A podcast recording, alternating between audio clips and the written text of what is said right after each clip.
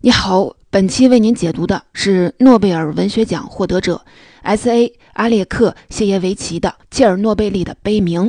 在这本书中，作者采访了一百多位切尔诺贝利核事故的幸存者，向他们讲述了当时的亲身经历，用这样口述史的方式，给我们呈现出在那场大灾难里鲜为人知的残忍事实：人类的渺小、无知、狂妄和贪婪。在大灾难面前暴露无遗。更让人感到绝望的是，如果未来再次发生这样巨大的灾难，我们依然不知道该如何的应对。在2015年的时候，当时67岁的阿列克谢耶维奇获得了诺贝尔文学奖。给这位来自白俄罗斯女作家的获奖理由是。他多声部的创作是我们这个时代痛苦和勇气的纪念碑。我们的解读就从这句获奖理由开始，其中提取出来的关键词是多声部和痛苦和勇气的纪念碑。让我们先来了解一下阿列克谢耶维奇的作品是怎么成为痛苦和勇气的纪念碑的。在阿列克谢耶维奇的作品中，我们发现他似乎总是喜欢一些不太讨喜的题材。比如说战争、灾难等等，而他的视角也总是独特的。他专注写那些大事件里的小人物，特别是女人和孩子这两个群体。他从个人情感的记录中来体现灾难对人的伤害。比如说，他写切尔诺贝利的悲鸣，没有写类似辐射量相当于广岛长崎投下的核弹的五百倍这样的重要的数字。却记录了人们是如何被赶出家园，如何眼睁睁地看着自己的爱人死亡。他觉得切尔诺贝利核爆炸事故造成的影响绝不亚于二战时的希特勒的所作所为。然而啊，这一人类历史上巨大的灾难，无论是在当年的苏联，还是解体后的白俄罗斯，都很少在官方的历史书中被提及。他认为，只有让每个亲历者都发声，才是真正的记录，才是全部的历史。阿列克谢耶维奇正是抱着这样的创作初衷，他的作品才成为了痛苦和勇气的纪念碑。在这里，还值得我们注意的一点是，阿列克谢耶维奇和他的父母当时就住在被污染的地区，他的母亲还因为这场灾难而双目失明，所以我们可以说，他也是切尔诺贝利的亲历者之一。讲完了纪念碑这个关键词，我们接下来了解阿列克谢耶维奇的多声部的创作风格。这里讲的也就是我们所说的口述史风格。口述史的这种风格，从字面上就能够理解，作者保持一个聆听者的状态，让讲述人的故事原原本本的呈现出来。这种创作方式和作者原本的记者身份是分不开的。也正是这样独特的风格。阿列克谢耶维奇把自己的作品称为“声音的长篇小说”。他一般写书的速度非常慢，因为每写一本书，他都要耗费数年去采访数百个人。比如，为了撰写这本《切尔诺贝利悲鸣》，作者花费了三年的时间去做采访。最终，书中收录了一百多位切尔诺贝利亲历者的声音，他们是那段真实历史中最原始的声音。这样的声音的呈现绝不是一个人的独白，这就说到了作者创作手法上的另一个特点——复调式书写。在文本中并存着多种的叙事声音，它们独立而不相混合，都具有充分的主体价值。我国作家像贾平凹、莫言、余华等都尝试过复调叙事的手法。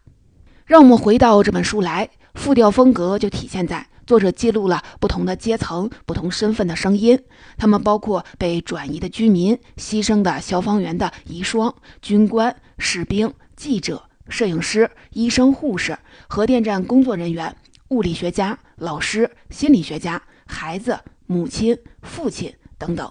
每种声音都有鲜明的个人色彩。当然了，作者也不可能只是一个单纯的倾听者，他还是一个思考者和观察者。虽然书中的每句话都出自讲述者的之口，作者保持着绝对的克制和客观，但我们却又能处处地感受到作者的声音和态度。这也是阿列克谢耶维奇文学创作上的高明之处，更是他纪实文学的魅力所在。接下来，我将从事实、情感、反思三个层面来分析切尔诺贝利的悲鸣这本书的文本，一起感受这本纪实文学的魅力。首先，我们先从不同的声音中梳理一些关于这场核事故的基本事实。上世纪苏联时期，苏联政府在乌克兰境内建造了切尔诺贝利核电站。一九八六年四月二十六号凌晨一点二十三分五十八秒，切尔诺贝利核电站四号反应堆发生爆炸，大火喷射出的火苗铺天盖地，火光点亮了整个夜空。当时人们以为这不过是一场普通的大火。在核电站附近居住的人们甚至跑到自家的阳台去欣赏火灾壮观的景象，有些小孩子还争先恐后的骑着自行车赶到核电站去看热闹。这一切就像是死亡发生前的回光返照。接下来的日子，核电站附近的居民纷纷被疏散和转移。起初，他们以为只是离开三五天，甚至还有人以为这是全城的野营，脸上洋溢着欢乐的笑容。最终，他们发现家乡变成了重度的核污染区，他们被贴上了切尔诺贝利人的标签儿，从前的日子再也回不去了。事故发生后，首先赶到现场的是核电站附近的消防员，大火没扑灭，消防员因为致命的核辐射，一个接一个的倒下了。为了扑灭大火，防止反应堆二次爆炸，由官兵、飞行员、矿工、医护人员等等组成的五十万人。前往核爆炸的一线做完善的工作。这些人有一个特殊的称号，叫做“辐射清理人”。有些清理人怀着对祖国的赤诚之心和英雄的男子气概奔赴核战场，有些则是被欺骗、被驱赶的上了前线。他们在对核辐射一无所知的情况下，在最简单的防护措施下，与致命的核辐射奋战了七个月。然而，等待他们的是死亡和病变。虽然有些人幸运地活了下来，但却生活在恐惧中，而且得不到应有的尊重和保障。面对这么一场大灾难，政府采取封闭式的处理方式，官方极力的封锁消息，掩盖真相。事故刚发生时，没人告诉人们辐射是什么，人们还有条不紊地生活着。直到五一劳动节之后，苏联的最高领导人戈尔巴乔夫才出来面对公众演讲。说局势已经得到了控制，没有发生任何不好的事情。那段日子，苏联媒体报道的都是英雄故事以及人们战胜了核反应堆。以上就是整本书中不同讲述者勾勒出的一些历史事实。然而啊，机械的罗列事实并不是这本书的重点，呈现切尔诺贝利事件幸存者复杂的情感世界才是这本书的精华。下面我们就着重的讲一讲第二部分情感层面。在这一部分，我会用三个关键词带领大家去感受作者收集的这些幸存者的情感世界。情感世界的第一个关键词是痛苦。切尔诺贝利事故带给人最直接的伤害，就是核辐射导致的肉体的死亡、病变和残疾。这种疼痛会疼到一个什么程度呢？亲历者描述出的细节让人不寒而栗。一位去世的消防员的妻子讲到，她丈夫死前的最后两天。嘴里会涌出细小的内脏器官的碎片，这些碎片让她丈夫咳嗽不止，甚至窒息。一位去世的清理人的妻子也讲到，因辐射患上了淋巴癌的丈夫生前的状态：下巴挪位，脖子消失，舌头从嘴里垂了下来，鲜血从他脸上的各个部位流了下来，一滴一滴的落在脸盆里，就像挤奶工挤进桶里的牛奶。这些关于死亡的描写。很生动，却也很惊人，让人毛骨悚然。对切尔诺贝利人而言，死亡似乎成为了一种解脱，因为活下来的人还要经受各种病痛的折磨。因为在核污染区定居的老人讲，他一到晚上全身疼得厉害，两条腿就像被针扎了一样。读到这儿，你可能会感同身受般的因为疼而咬紧了牙根。紧接着，一位深入切尔诺贝利地区拍摄的摄影师的故事又刺痛了你的神经。他描述了一幅恬静的田园美图：枝繁叶茂的苹果树，忙碌的蜜蜂飞来飞去，花园里的鲜花争奇斗艳。但是他却什么气味都没闻到。核辐射导致他失去了嗅觉。摄影师的这段讲述非常的平静，却让你可以瞬间的感受到这场核事故是多么的可怕。这样残忍的故事还有很多，比如说脑子里长肿瘤，女孩天生没有肛门和阴道，健壮如牛的人变得全身瘫痪，等等等等。一个个接踵而至的奇异故事会让你有切肤之痛，浑身上下跟着不舒服。身体上的痛苦已经够折磨人了，精神上的痛苦更扎心。这种痛首先表现在看着自己深爱的人一步一步走向死亡。刚刚我们说了，消防员和清理人的妻子陪伴丈夫走向死亡的过程，在他们的讲述中还穿插讲了他们相恋的美好往事。一边是妻子对丈夫的挚爱，一边是死神对丈夫的召唤，在爱与死亡的碰撞下，这种痛苦可想而知。与挚爱的分离还表现在父母与子女间。一对夫妻看着年仅六岁的女儿遭受病痛的折磨时，妻子情绪激动地说：“我宁愿女儿死，也不愿让女儿受到这样的折磨。干脆我死掉好了，我真的受够了。”作者原原本本把讲述人胡言乱语的状态呈现了出来，于是，一个饱受痛苦折磨的母亲的形象在你的脑海里久久挥之不去。这种痛苦除了表现在与人的分别外，还表现在与故乡的分离上。因为核污染，许多人被迫的离开他们祖祖辈辈生活过的地方，他们被仓促的赶走，就像被驱逐出境的罪犯。有人跪在自家的房子前，苦苦哀求疏散他们的士兵；有人从母亲的坟前抓了一把土，装在袋子里离开；有人带走了自家的大门，而这扇大门最后成了摆放女儿遗体的棺材。在居住者和清理人的描述中，都讲到过切尔诺贝利附近村庄的风景是多么的美丽。然而，却是听到他们平静回忆故乡的风景美如画时，人们背井离乡的场景就显得越酸楚。最后，还是有一些老人坚持地留在了污染区，也有一些人不顾核辐射的威胁返回了家乡。他们觉得落叶归根才能让内心安宁。可在外人看来，回到一个空气、水、食物中都到处充满辐射的污染区，这样的落叶归根也跟背井离乡一样，充满了凄凉的色彩。以上就是作者通过记录切尔诺贝利幸存者和见证者的声音，为我们展现的第一种感情——痛苦，无法估量的核辐射，让个体的生活深陷痛苦深渊。他们背井离乡，饱受死亡和病痛的折磨。肉体和精神上带给人的双重的痛苦，让我们看到了这场事故的残忍。如果说痛苦是一种看得见的情感的话，那么还有一种情绪在潜意识里折磨着切尔诺贝利人，这就是我们要讲的第二个情感关键词——恐惧。他们恐惧的根源其实是对核辐射这个看不见敌人的害怕，他们害怕不知哪一天死亡就会降临到自己的身上。作者记录下了不同人的不同恐惧方式。有人精神失常，选择自杀；有人常做噩梦，梦到自己生了一个长着刺猬脑袋的狗；有人歇斯底里的呐喊。比如说，一个清理人到核灾难现场后，因为害怕，只待在自己的帐篷里睡觉，都穿着塑胶衣服。最终，他却被组织开除。他大喊道：“我只是想活下去啊！”此时，你的眼前会浮现出一张无辜又无奈的面庞，让人觉得心疼。还有人是在平静地讲述。然而，看似波澜不惊的话语中，却透露着潜意识中的恐惧。一位母亲讲了这样一个场景：医院的小女孩合上他们的洋娃娃的眼睛，说：“娃娃死了，因为他们是我们的孩子，我们的孩子都会死。”核爆炸发生后，死亡成为切尔诺贝利人生活的主旋律。即便他们想忘却，可周围人看待他们的眼光和对待他们的态度，都会把他们再次的推向死亡的阴霾下。当别人得知他们来自切尔诺贝利时，就会立刻的躲开。一个“躲”字，形象生动地展现了旁人对他们的那种畏惧之情。本就已经失去故土、身在异乡的切尔诺贝利幸存者，还有遭受别人的排斥。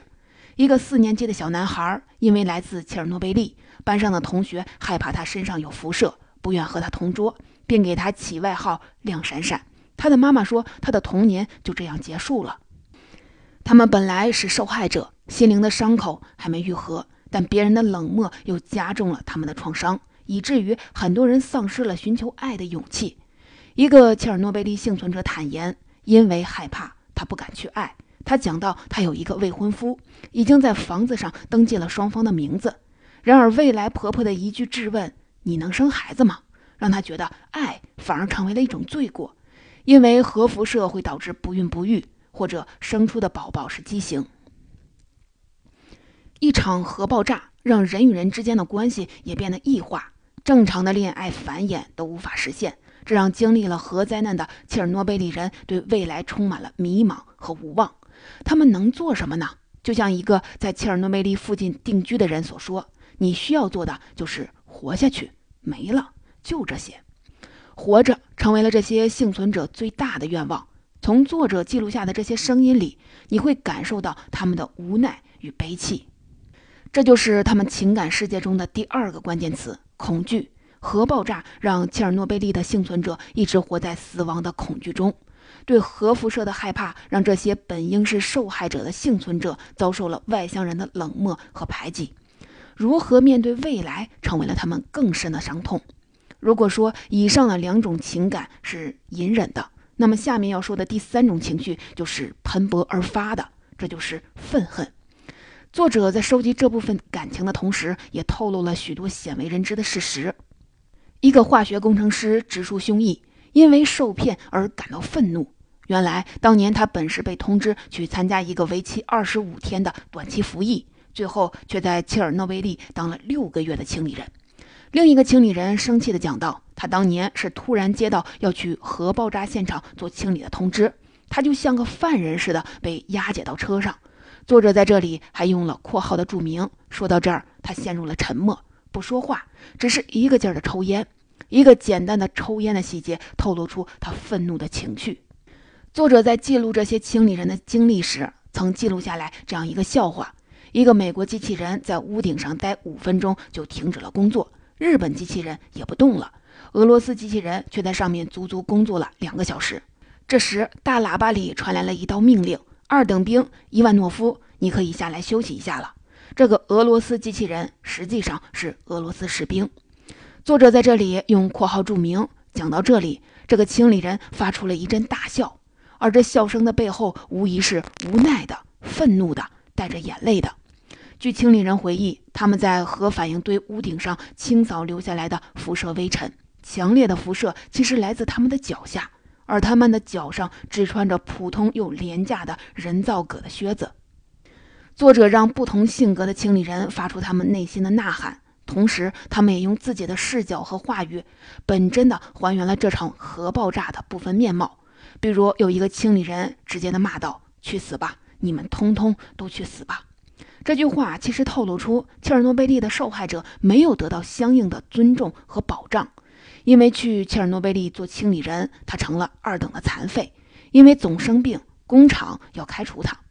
他去找厂长说：“我在切尔诺贝利工作过，是我救了你们。”厂长却冷冷地回答：“派你去那里的人又不是我。”据他回忆，他们撤离后签了保密协议，不能向外人讲起核爆炸的事情。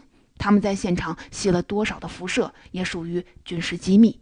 忍无可忍的愤恨让他飙出了刚才那句不登大雅之堂的粗话。以上就是我们情感层面讲的三个关键词：痛苦、恐惧和愤恨。正是这些真实的情感，让这本书具有了文学的情感温度。接下来，我们要进入第三个层面——反思。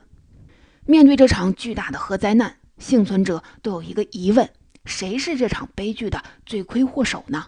谁该为此负责呢？不同的受访者有不同角度的思考，而通过作者巧妙的结构安排，人们的思考从外在走向了内省，从个人走向了历史。使这本书具有了警示未来的作用。第一个思考的角度是，这场悲剧是强权与高压的政治体系所致。一到切尔诺贝利纪念日，有一句话总是会被提起：比核爆炸更恐怖的是谎言和欺骗。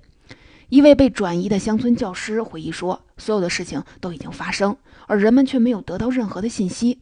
政府保持缄默，医生也沉默不语，各地区等待来自州府的指令。”州府等待明斯克的指示，明斯克则等待莫斯科的命令。事实上，苏联政府不仅封锁消息，还控制媒体去制造一些欢乐、祥和、安全的假象。为了避免恐慌，虽然有一些防护措施，却不积极组织开展。为了保全自己的利益，下级盲目地服从上级的命令，并且配合上级去封锁消息、掩盖甚至篡改事实。所以，有人就说。这场灾难为五年后苏联的解体敲响了丧钟。连戈尔巴乔夫在回忆录中也说，切尔诺贝利暴露了苏联的许多病灶，隐瞒灾难和负面事件，没有责任感等等，整个体系都弥漫着奴性、谄媚、闻过是非。这是受访者从政治体系层面的反思。不过，如果原书仅仅停留在批评政府，这样的反思略显单薄。人们的第二个角度的反思就是：科技的发展会不会导致人类的灭亡呢？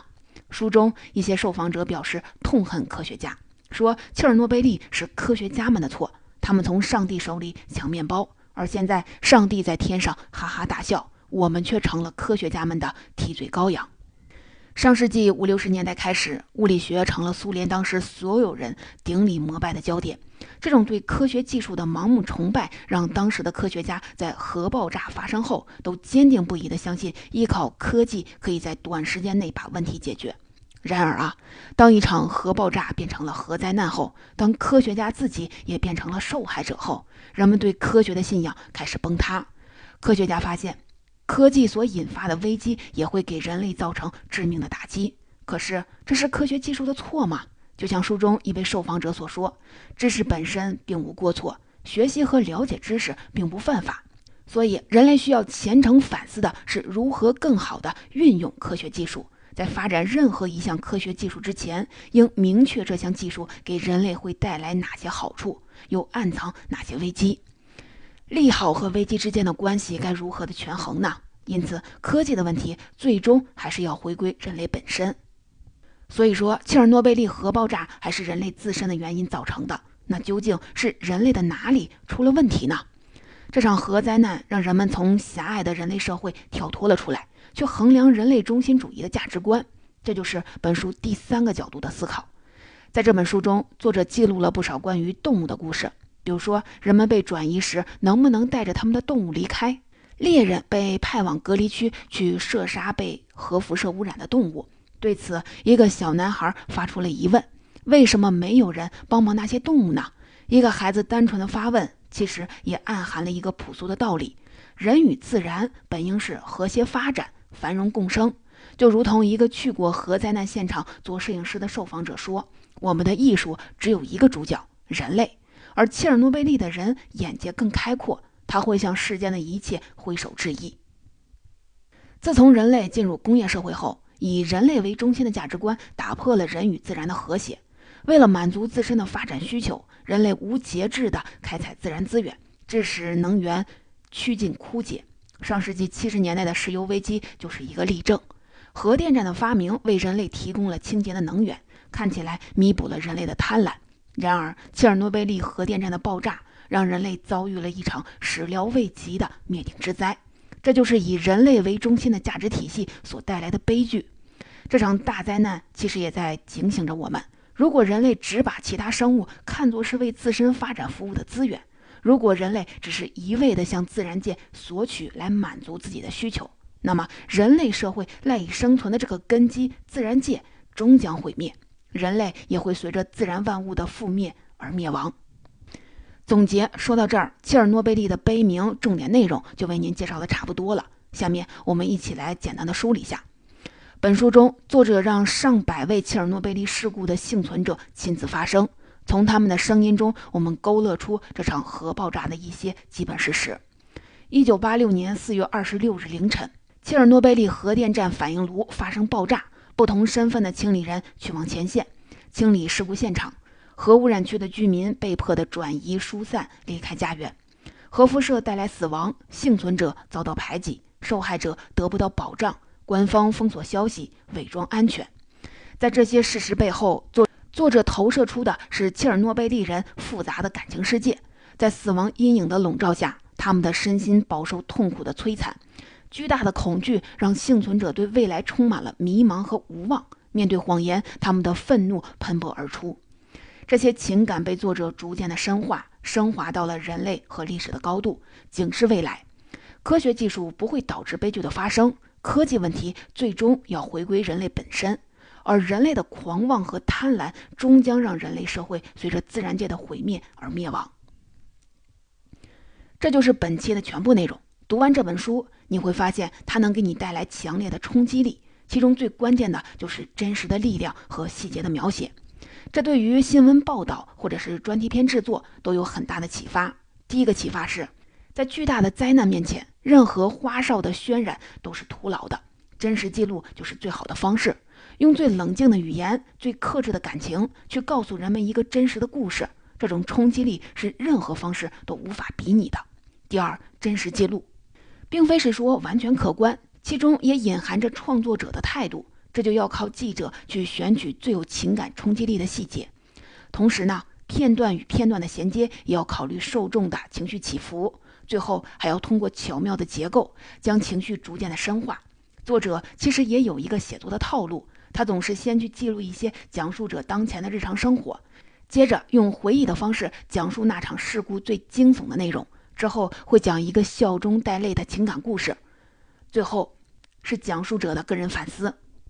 第三，捕捉细节和真实的故事，靠的是大量的深入采访。为了写这本书，作者花了三年时间，采访了五百多个人，和受访者一聊就是四五个小时，甚至是一天。但最终在书中呈现的可能只是几句话，只有如此这般俯下身去做深入的采访，新闻报道才可能生动鲜活。